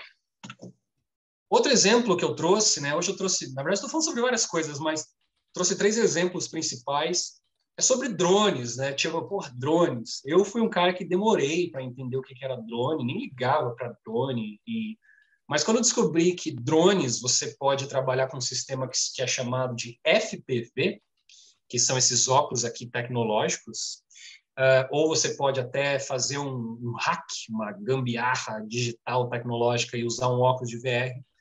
Você pode sentar em cima de uma montanha, você está tendo a visão, nesse caso aqui em 4K, da câmera do seu drone, você manda o seu drone para frente, em cachoeiras, em, em altas alturas. E, gente, você gera uma experiência fora do corpo, uma experiência uh, que grande parte das estão suor, ficam assustadas porque. Opa! Travou? Voltei? Deu boa? Voltou. Beleza. Então, assim, é, muitas pessoas que participam dessas experiências com F, F, FPV é, é, chegam a suar, ficam ansiosas, porque a sensação é realmente o corpo apaga, vamos dizer assim, e a tua mente está grudada ali no drone. Eu chamo isso, eu chamo isso de um simulador de um pássaro tecnológico. Você, você encarna num pássaro tecnológico e dá uma volta por aí uh, utilizando uh, o drone FPV. Uma coisa que me interessa muito é como eu trabalho com essas perspectivas de insight sobre o self, né, através da meditação. É, há grandes cientistas como, por exemplo, Thomas Metzinger, é, que, que, que, trazem né, argumentos bem concisos e que a gente tem essa tendência de que o, o, a, consciência está no corpo, mas a consciência não está no corpo. Você pode sentar, é, deitar uma pessoa num drone e fazer esse drone subir, é, filmando ela e ela está deitada vendo a, o vídeo desse drone em tempo real e logo ela percebe que ela está vendo é, é, em, em, terceira pessoa o corpo dela, e daí começa a dar uns insights, umas confusões e uns novos eurecas, vamos dizer assim. Uh, então, os drones vão ser assim, é, eles estão aí também para ficar, né, em vários níveis, mas eu achei bastante interessante essa coisa assim de simular experiências uh, fora do corpo ou até mesmo você só sentar e se expressa, né? Você está um pouco cansado do corpo e quer dar uma volta num parque e sei lá, você tem que ter autorização, né, para comprar um drone desse, mas e para voar. Mas você consegue as coisas. Aqui na Pineal eu tenho é, protótipos com drones. Porque drone é uma coisa cara também para o brasileiro e tem que ter uh, tem que ter essas autorizações de voo mas a ideia é que, à medida que esse trabalho todo vai se divulgando, a gente vai conseguir aí, quem sabe, os patrocinadores e gerar essas experiências de pássaros tecnológicos. E, gente, tudo isso que eu estou falando, fiquem abertos para vocês pensarem no que vocês fariam com essas mídias. Essas mídias são, são neutras, né? A gente que tem um cara que senta lá no drone FPV e ele nem, nem tá ligando que é a consciência dele, ele só está curtindo o drone dele. A gente pode fazer o que a gente quiser com essas ferramentas. E, por último, hoje, nesse meu papo, simuladores da morte. Isso é uma coisa muito bacana. Essa foto que vocês veem aí foi no workshop que eu dei. Essa é Elci. Na época, foi em 2019, ela estava com 82 anos, eu não sei se ela está viva ainda, mas ela foi no meu workshop que eu, chama, eu chamo de Tecnologias com Consciência, onde a gente senta em roda, eu monto as máquinas, e daí a gente conversa, experimenta e troca ideias. E a história dela me tocou muito na minha jornada, nesses meus estudos, porque algumas semanas atrás ela tinha perdido né, a irmã dela nos braços dela. A irmã dela também tinha lá os seus 80. E a irmã dela tinha acabado de morrer. Agora pensa, você tem 80 anos, a sua irmã de 80 morre, o que, que acontece? Né? Você começa a temer muito a morte. Você começa a pensar muito forte na sua morte. E eu coloquei ela numa experiência. na verdade, eu coloquei ela em algumas experiências no VR. Numa específica, eu coloquei, é, chama Transition. É uma experiência que é um simulador de morte. Existem várias apps de, de simuladores de morte, dos mais horrendos até os mais calmos. O Transition é um bem calmo, que você está ali num barquinho e você é, é um cachorrinho acompanha você e você vai para frente. Você não consegue nem controlar. É uma experiência assim, é, você só assiste e logo no início tem pessoas no cais, assim, que são as pessoas vivas que ficam, né? E você vai embora e deixa as pessoas vivas para trás. E ele é colorido, tem uma música linda, ele é calmo, ele é lúdico. E no fim, esse barco ele chega no, umas pedras e você voa desse barco. A sensação é que você começa a voar e voar. E quando você olha para o lado, tem tipo uns seres assim 3D bem bonitos parecem uns peixes voadores, mas que você saca que são as almas ou os fluxos de consciência morrendo junto com você. E no fim, uh, tudo fica branco, né? É, você vai para um, um, uma coisa branca. E eu lembro que terminou a experiência, a Elsie tirou uh, o VR e ela fez uma piada bem assim. Eu não gostei do tom de branco, eu quero que seja um tom diferente, eu não quero que seja esse tom de branco. Quando eu vi ela fazendo uma piada, eu vi que as, ah, os medos dela, pelo menos ali naquele momento, temporariamente foram deixados de lado e ela ficou curiosa sobre esse momento da vida dela. Tanto que ela começou a perguntar para mim qual é a visão do budismo sobre a morte, o que, que acontece. E eu fui conversando né, com ela, e eu acho que esse é o valor. Não é que eu vou ficar todo dia morrendo no velho. Não, eu vou fazer uma, duas, três vezes no máximo, mas para grudar esse insight dentro de mim e eu poder ficar curioso em relação a esses aspectos, trocar com os meus semelhantes, enfim, gerar insights, né? E lá fora tem assim também programadores já que trabalham com máquinas, é, VR, algumas máquinas e fazem os processos de simular a morte que são bem interessantes. E claro, né, gente, assim como você consegue simular a morte no VR, você consegue simular o nascimento. Eu trabalho também com essa ideia de memórias perinatais, né, do Stanislav Grof, essa pegada meio é, psicologia transpessoal, que nós desenvolvemos memórias enquanto estamos na barriga da mãe e passamos por períodos que é uma morte barra nascimento. E tem programações de você entrar no VR, estar tá dentro da barriga da sua mãe. A programação conta como que começou a surgir a visão, é, o olfato, os sentidos.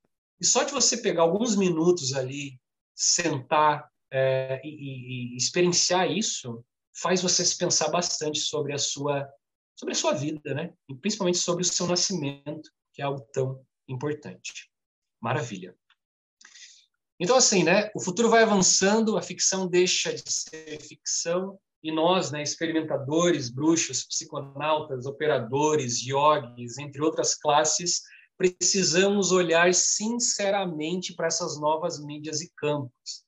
Eu, eu, eu fiquei muito feliz em trazer isso, é, esse papo para essa comunidade, para que cada pessoa que vai estar assistindo, que estão aí escutando, pense como que eu posso usar essas máquinas que já estão grudadas, nos afogando? O que eu posso fazer para que isso fique talvez é, é, talvez um processo de redução de danos, né? Às vezes a gente vai né, reduzir os danos, ou gerar insights, ou melhorar minha prática mágica, melhorar minha prática de meditação, obter insights sobre questões estéticas, interpessoais, científicas, enfim, tem um monte de possibilidades. E a minha contribuição é que uh, eu estou escrevendo um livro esse livro vai ser lançado, provavelmente, se tudo der certo, ali na, no meio do ano, por financiamento coletivo. E nesse livro eu descrevo o meu método sobre isso tudo que a gente está conversando aqui. Essa é uma foto do nosso protótipo, do meu amigo uh, Rafael Jubainski, que fez uh, uh, essa arte para mim. Esse livro vai ser um manual de práticas diversas utilizando mídias diversas tecnológicas. Vou falar sobre tudo isso que eu estou falando e um pouco mais. E eu criei um sistema com ícones, né? Por exemplo, aqui na esquerda, essa tecnologia trabalha com quais sentidos? Tudo isso aqui são tecnologias possíveis que eu fiz um levantamento, hologramas, biofeedback, neurofeedback, mapeamento do corpo digital, robôs, vídeo, som, VR, tanques de flutuação, uma muitas máquinas que eu experimento uh, no meu trabalho, algumas que eu ainda não experimentei. Aqui no lado tem também os módulos de desenvolvimento. Então, o que, que eu posso fazer utilizando o VR para conversar sobre a morte, para conversar sobre estética, sobre emoções, sobre ecologia, sobre espaço-tempo, sobre storytelling, como que eu posso contar uma história usando essas máquinas. E aqui embaixo é os ícones dos tipos de games, né? Porque eu quero colocar essa coisa dos, dos videogames.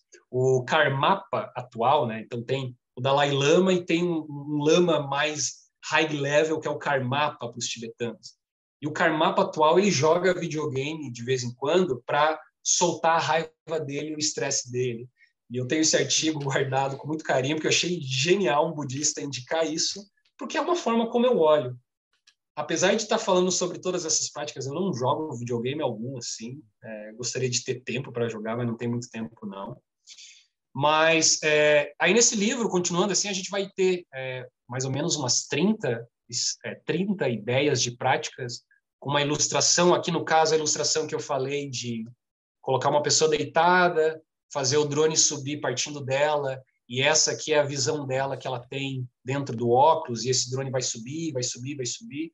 Então, eu quero, com esse meu primeiro livro, vai ser meu primeiro livro que eu escrevo, é, ser esse manual introdutório de boas práticas e, e que possa servir de aquecimento para as novas mentes pirarem em cima dessas coisas e ah, gente, a gente gerar uns manuais para as próximas gerações, porque senão vai ser só TikTok dancinha de TikTok.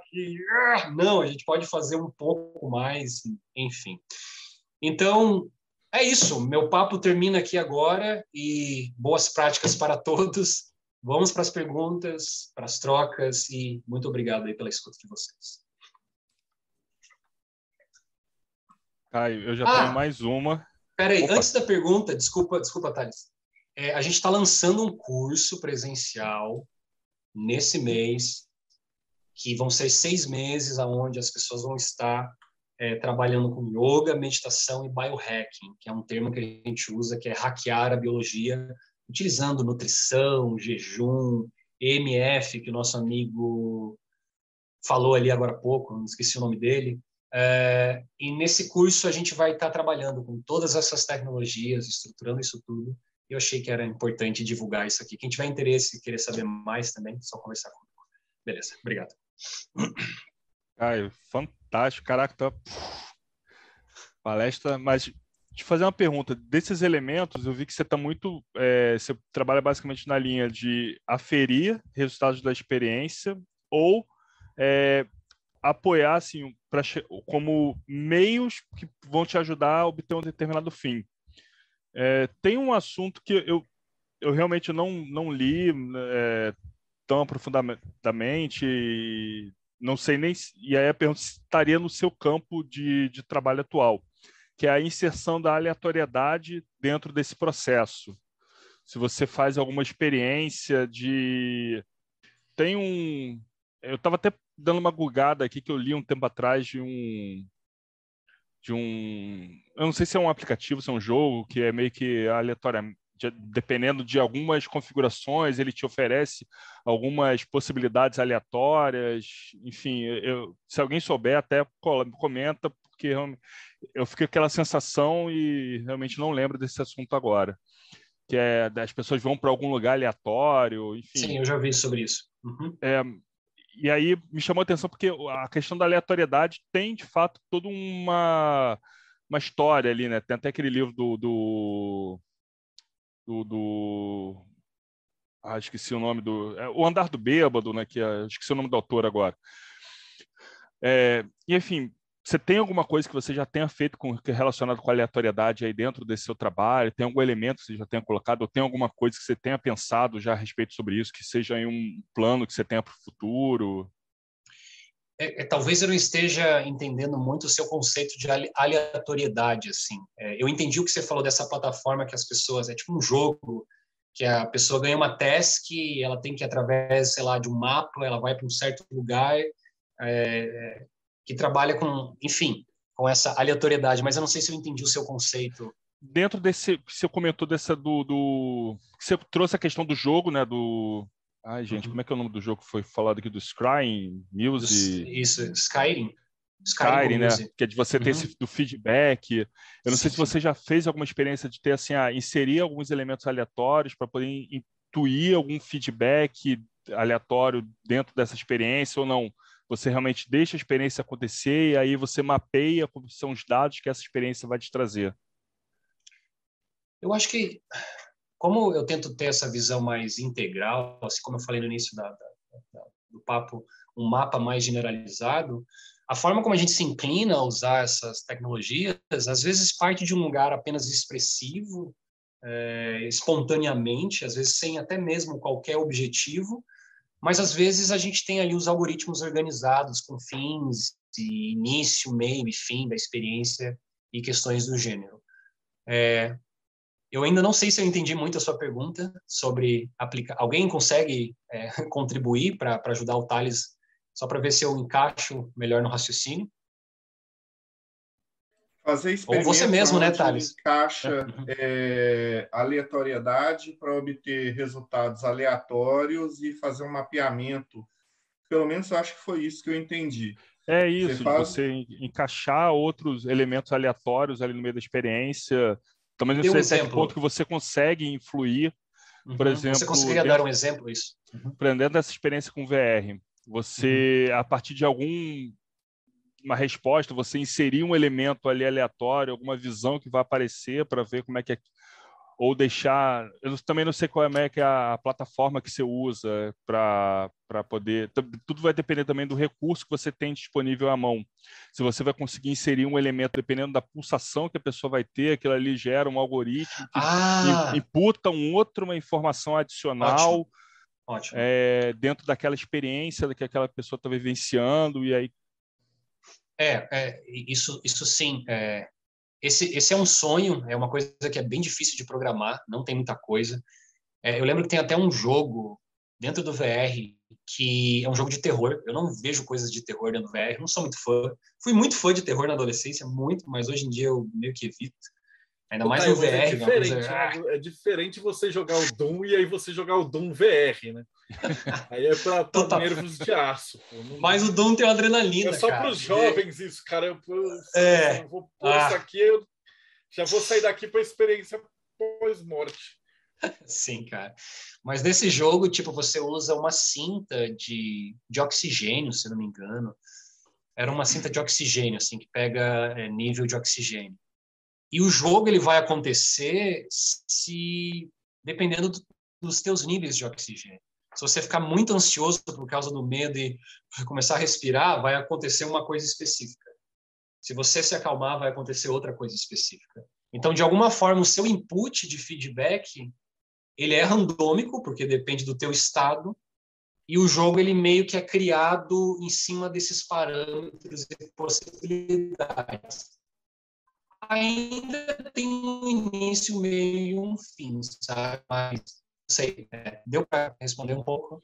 Deu, e até complexa o, de ser feita, assim. É, não, e até o Kevin respondeu aqui no, no chat, ele falou que esse programa é, é randonáutica. É que, na verdade, é pseudo-aleatoriedade. Na verdade, ele é só um destino baseado num código de cálculo de data com IP do dispositivo. É, não... é que realmente eu tinha lido muito, muito ampassant. Achei que era uma, uma coisa mais e realmente ele só dá só. De qualquer forma, obrigado, Kevin. Já deu uma esclarecida, mas eu acho que o ponto que você colocou é esse, Caio. Eu acho que realmente é, é, é roadmap para o futuro, porque depende também da gente conseguir ter outros devices que permitam a gente poder é, gerar essa informação e ter software que consiga processar e gerar o feedback a partir dessa informação capturada, né? É, é. Tipo, isso que você está falando tem já uma frente que é chamada de Deep Networks, né? Que é tipo, é, no meu livro vai estar tá isso, que é, é, eu chamo de a máquina sonhando, né?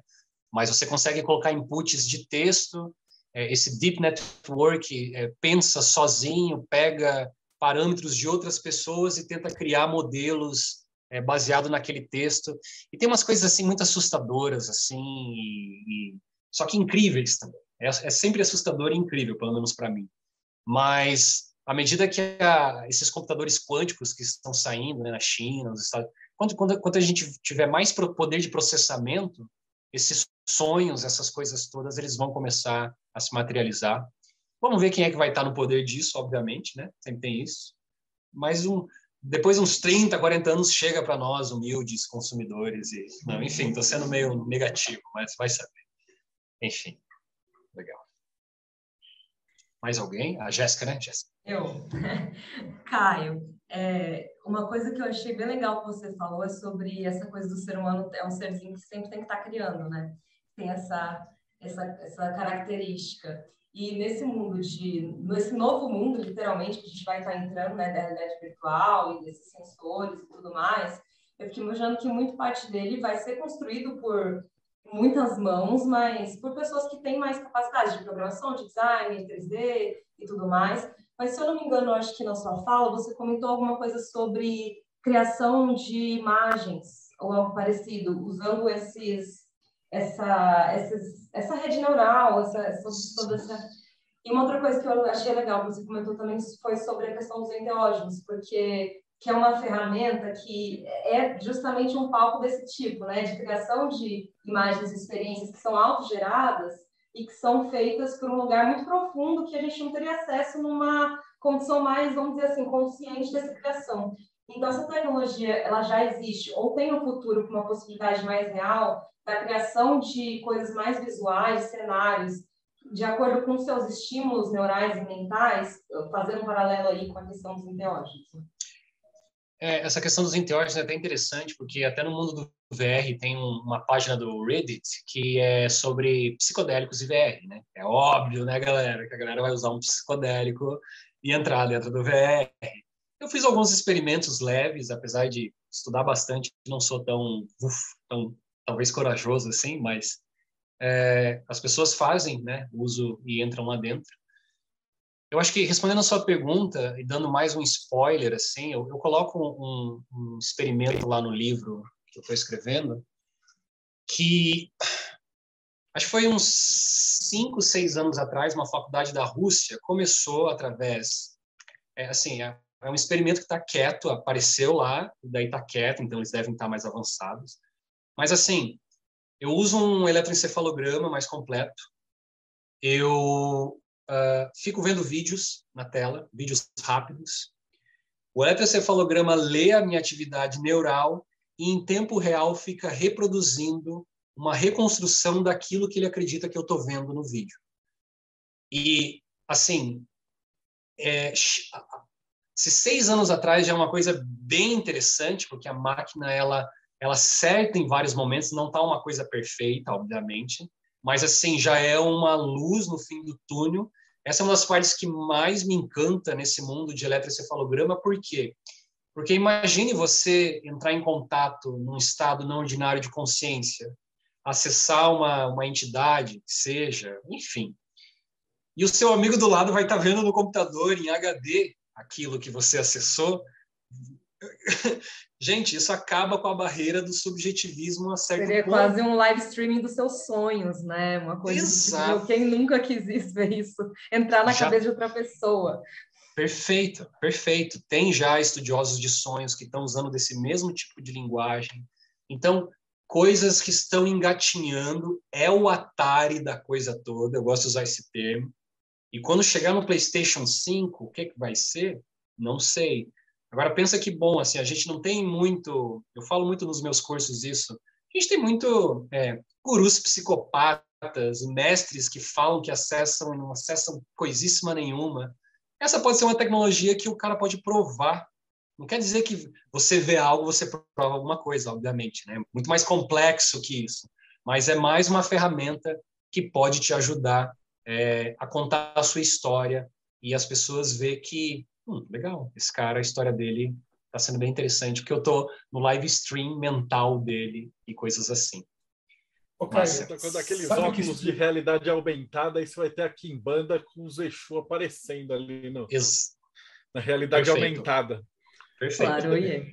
Claro. Sabe um negócio que eu passei, uma experiência uma vez, cara, que quando eu comecei a ver a, a palestra, a minha cabeça explodiu aqui. Há muitos anos atrás, eu tive uma palestra com o Valdo Vieira, aquele cara da projeciologia. Uhum. E aí ele deu a palestra dele e aí no final, ele, um cara, um sujeito lá que estava assistindo a palestra, fez uma pergunta para ele, ele falou assim, ó, eu vou dar uma demonstração. E, rapaz, quando ele falou isso, eu olhei para ele e eu vi o que o cara fez. Ele criou alguma coisa astral. Foi a, única vez na minha vida que eu vi alguém falar alguma coisa e eu falei, cara, eu tô vendo o que ele está falando. Aí eu fiquei viajando, eu falei, meu, já pensou? E algumas pessoas que estavam na sala também viram, mas foram poucas. Colocar um aparelho desse direto, é, esse programa, no Valdo, para ver o que, como, é, o que, que ele fez e colocar na galera que conseguiu ver para ver o, o, por que, que elas viram. Perfeito. Eu falei, putz, cara, isso ser muito louco. Isso você é muito massa. exatamente a frequência do cara que fez a bagaça com a galera que conseguiu ver mesmo. Uhum, uhum. Ótimo. Isso é colocar, é, sai dessa coisa isolada do neurofeed, do eletrocefalograma e a gente cria um sistema onde a gente se alimenta com os nossos dados, até mesmo interferindo nos nossos dados. Tem sistemas assim, tipo, sentamos em roda em meditação, aí é, existe uma música ambiente, no, existe uma música ambiente no ambiente que está sendo manipulada pelas nossas ondas. Se todos nós se acalmar, essa música vai acalmar, ficar bem tranquilo. Se a gente ficar ansioso, nosso batimento aumentar, aquilo vai dar uma agitada. E daí a gente agora se esforça em coletivo para chegar naquele resultado em comum, que é aquele, aquele input específico. Então, claro, de novo, né, é, experimentos iniciais que depois vão virar coisas assim, enfim, sci-fi mesmo. É. Para essa experiência, você, a, a, aqui no Brasil, a gente tem equipamento? Você já conseguiu reproduzir com o equipamento que a gente tem aqui ou não? Por enquanto, ainda o equipamento é mais individual. Eu diria que assim, é, a parte Esse da música, de... especificamente, por acaso, a, o equipamento necessário. É, não, eu consigo. É tipo assim, é, eu uso um termo que é setupar, né? Tipo, eu fiquei, por exemplo, para aprender a fazer música com music, eu fiquei quatro anos estudando como setupar, gerar o setup básico para fazer o parâmetro da máquina responder. É tão incrível como funciona a mente, né? Porque eu fiquei quatro anos e esses tempos eu consegui no final de semana fazer isso. Só que não foi um final de semana, né? Foi quatro anos e um final de semana de pesquisa. E eu consigo setupar. Agora, o que eu preciso, é, até estou com mais uma pessoa trabalhando comigo e eu quero eu quero me conectar com outras pessoas nesse mundo todo, porque precisa-se de mais mentes para trabalhar com esses lugares de parâmetros, aprender a mexer com a máquina. Mas eu diria que assim, aonde a gente está, a gente consegue entregar essas experiências. Às vezes o que falta é um patrocínio financeiro mesmo para ter mais máquinas, para ter mais poder de hardware. Porque, uma, por exemplo, eu tenho aqui na Pinel, eu tenho três sensores Muse e agora três sensores NeuroSky, que é outra empresa. Mas, é, às vezes eu dou aula para umas 10, 15 pessoas, eu quero chegar a ter, quem sabe, um sensor para cada pessoa. E é para isso que a gente está lutando, né? Indo rumo a isso aí para ver se o sonho se concretiza. Eu acredito que vai, porque está cada vez mais ficando dinâmico, porque eu tô, eu tô enxugando, sabe? Quero entregar essas experiências de uma forma enxugada para nós brasileiros. Porque se a gente vai aqui, né, todos nós lá para os Estados Unidos, aí a coisa fica um pouco mais facilitada, né? Mas aqui ainda é um pouco difícil.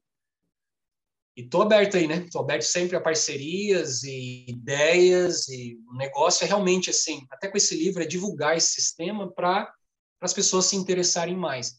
Nesse livro eu vou colocar, por exemplo, ah, eletroencefalograma, um tipo de experiência. Qual que é a forma barata de você fazer? Vai ser um manual mesmo. Ah, forma barata, é, indo aqui e ali. Qual que é a forma, a forma mais top, mais completa, mais cara? Ah, é dessa forma. Dependendo do poder financeiro da pessoa e do interesse dela, ela vai atrás de, de começar a estudar essas coisas.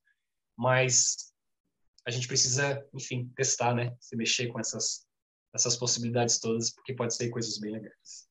Cara, nem se preocupa que agora já está numa egrégora que se der para pôr o óculos e ver, a parada é muito violenta aqui. Então, com certeza, isso aí já está realizado, cara. Agora é só materializar. Pô, Caio, deixa eu te agradecer de coração. Antes de eu, de eu te passar a palavra para você dar a palavra final, considerações finais, Rodrigo Lutarque. Eu vou seguir aqui as minhas janelinhas. Estou é, bastante empolgado com essa tecnomagia, dessa tecnocracia aí, do Mago Ascensão. É, essas paradas de RPG. Mas, assim, eu gostaria de participar desse financiamento, essas coisas todas. Massa. Maravilha. Ulisses Massad, considerações finais. Cara, é, a cabeça explodindo aqui com, com o que eu vi hoje, viu, Caio? Eu sou apaixonado por tecnologia, trabalho com dados, fiz ferramenta de BI, então eu vejo esses números, esses gráficos, cara, explodiu aqui. Sem contar aquilo de você imaginar passagens que você fala, puxa, se eu tivesse essa ferramenta naquela época, quando eu tive aquela experiência, o que, que tinha na minha cara? Muito bacana. Imagina, Parabéns aí pelo trabalho. Imagina fazer umas iniciações Rosa Cruzes com os VR para fazer uns efeitos. Doideira. Robson Belli, considerações finais. Ai, Caio, eu não sei se eu participo das suas próximas palestras, cara. Toda vez que eu participo, você enfia a mão no meu bolso, cara. eu vou ser obrigado a adquirir um museu, eu vou ser obrigado a fazer meditações, porque esses, esses assuntos, cara, como disse o Ulisses, a cabeça explode e eu sou o tipo do cara experimentador. Eu quero poder experimentar, verificar, analisar, e eu gosto muito de dados, assim como o Ulisses também, também sou programador. Ai, cara. Você fica chorando, mas ele mora no Japão. O cara vai sair é... na banca de jornal, vai ter um. Sim. Compra. muito fácil. 10, muito fácil. V5 lá. Sim. E, e, e nos enoquianos, Ulisses, o Robson e Ulisses, né? Como é que a gente faz para acessar vocês e se vai ter Nokiano com VR agora? Bom, com VR ainda não. A gente está lançando muito em breve, através de um artigo do Morte Súbita, o xadrez enoquiano da Golden Dawn, que vai trabalhar a divinação também através de uma dinâmica de jogo e para vocês conhecerem um pouco mais sobre isso, acesse o site www.enoquiano.com.br e entre no nosso grupo Telegram. Lá a gente sempre está conversando sobre magia enoquiana, viagem na visão espiritual, que é uma forma de projeção astral, e entre outras coisas, de maneira séria, de maneira legal. Então, se você tem interesse, procura lá, vocês vão conhecer um pouco mais comigo, com o Ulisses, que também está lá conversando com a gente tem várias pessoas legais lá conosco. Só falta o Marcelo Daldelli. Fantástico. E a Eclésia, agora a gente podia ver né, assim, uma, uma, missa gnóstica com efeitos especiais, ia ficar louco, né? Thales, como é que a gente acha a galera da Eclésia? Então, a Eclésia, a Eclésia Babylon é uma comunidade gnóstico-telêmica que vocês encontram através do site 4gsanctuary.com ou do perfil 4G Sanctuary. E, Caio, assim, pô, fantástico, fantástico, fantástico. Esse trabalho é maravilhoso que está fazendo. Cara, gostei muito da, da abordagem da, do, do, programa. Gostei muito de você mostrar que a coisa é pé no chão é, é, com aquilo que é acessível, com aquilo que a gente tem, mas explorando melhor o que a gente pode vir a ter. Cara, fantástico. Assim, só contar os dias e para começar esse financiamento coletivo. Alguém jogou até aqui no chat, poxa, por que, que a gente não está em Curitiba agora para poder participar desse curso? E, cara, muito bom, meus parabéns, cara. E eu não, eu não sei se o Marcelo vai perguntar, mas sim, já aproveitando o gancho, eu não estou em Curitiba. Posso fazer o curso? Pode ter algum curso? Boa pergunta. Esse curso que a gente está lançando é o curso anual nosso, chama Expressões da Consciência. Então, diversas formas expressivas de estudar e conhecer a consciência nos mais diversos níveis. Ele inicialmente está sendo é, feito presencial, mas a gente agora, é, começando ele, primeiro, segundo mês, a gente vai começar a organizar para lançar uma versão mais enxuta online. E a gente está aberto também para levar essas coisas para as outras cidades e, sabe, é, tá, bem aberto para levar esse conhecimento para fora. O problema é que, assim, eu tenho tanque de flutuação aqui em Curitiba, e daí, nesse curso, as pessoas flutuam. Então, é seria, claro, bem melhor que estivesse aqui, mas a gente vai estar tá indo para essa coisa digital também. Eu estou com um, um sonho, e eu espero que se realize, de é, lançar cursos de meditação online que a pessoa compra o curso e ela vai receber um EEG por correio, um kitzinho, um EEG mais simples, e que durante o curso ela vai estar usando junto comigo, porque às vezes para um professor de meditação é terrível ficar só com uma tela e aquela coisa quieta. Então um EG, um gráfico, deixa a coisa um pouco mais colorida, mas a gente está aí nesse estudo sim de de lançar esses presenciais e esses digitais assim também para poder acessar o Brasilzão e além. Fantástico. E a nossa convidada hoje já chegou e detonou. Então, Jéssica, querida, como é que a gente acha o espelho? Na verdade, considerações finais primeiro. Considerações finais. Caio, adorei demais. Você vai me deu um material para pensar aí por umas boas semanas. Inclusive, tem tudo a ver com o que eu faço, porque eu trabalho para Mr. Zuckerberg, com seu meta. Então, acho que a gente está todo mundo tentando entender toda essa mudança aí. É, eu acho que o que eu vou ficar pensando durante toda a semana é se a realidade virtual realmente tem um papel tão apocalíptico quanto dizem que pode nos alienar, ou se a criação de uma nova realidade talvez não faça a gente pensar muito mais sobre a nossa, né, a nossa própria, a nossa realidade individual do ser, assim. Então, você me deixou aí com um gostinho de otimismo, que foi bem legal. E para acessar a gente, www.espelhodecirce.com.br.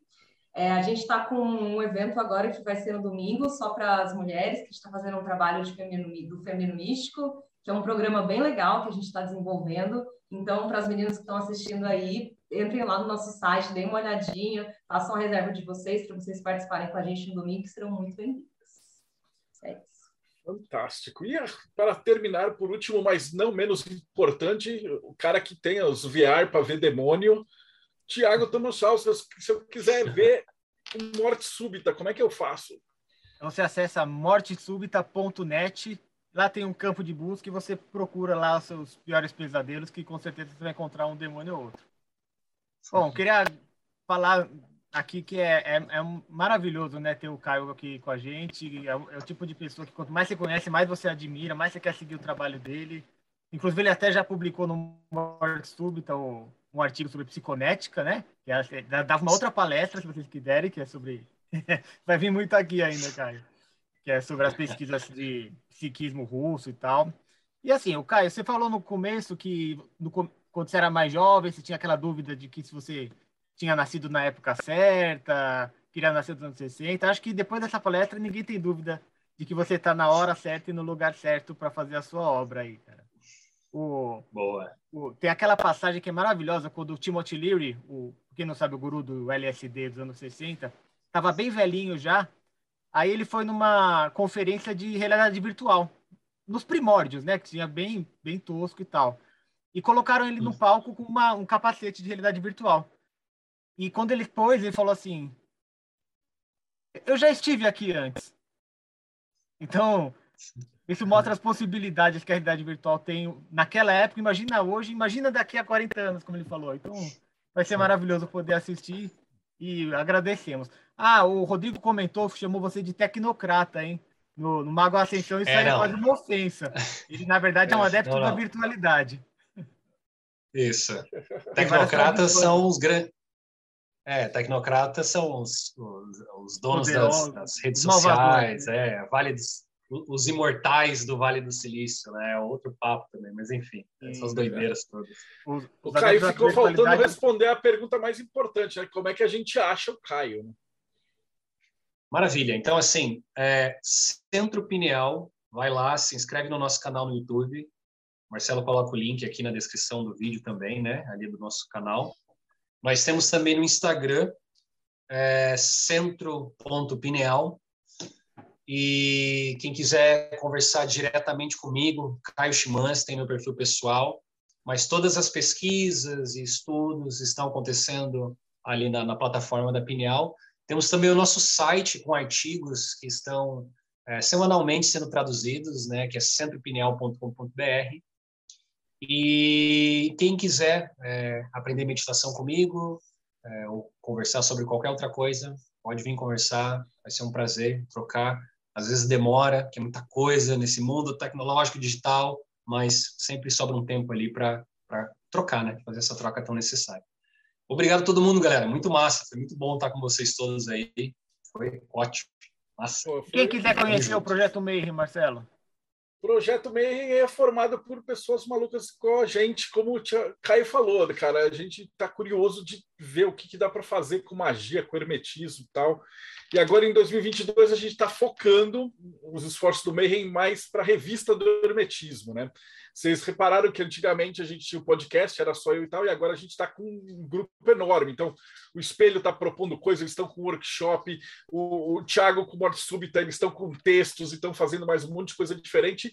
E a gente vai tentar, pelo meio, focar a parte, principalmente dos apoios, para fazer a manifestação física da revista, né? Então, com textos do Espelho, da Eclésia, uh, do Enoquiano, do Morte Súbita, de tudo. E aí a galera recebe em casa aquela revista. Então, saindo um pouquinho do virtual hoje, né? Aí o pessoal, a gente também fez uns estudos que às vezes vale a pena você parar e tirar um tempo fora do digital para ler, né? E publicar e produzir esse material escrito, além de, de financiamentos coletivos e coisas afim. Aliás, está convidado, se você quiser, a gente pode dar um jeito de fazer aí, ajudar a ter o financiamento, né? Então, se você curtiu o podcast e quer participar do Mayhem, é catarse.me barra TDC. E é isso aí. E hoje eu não falei lá no comecinho, mas se você ficou até agora, então não esquece, segue o canal, dá um like e segue todos os canais. Agora que a gente está em grupo, os caras me, me, lembram.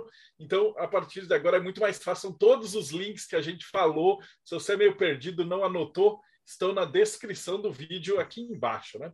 E a gente se vê aí no próximo Bate-Papo Mayhem.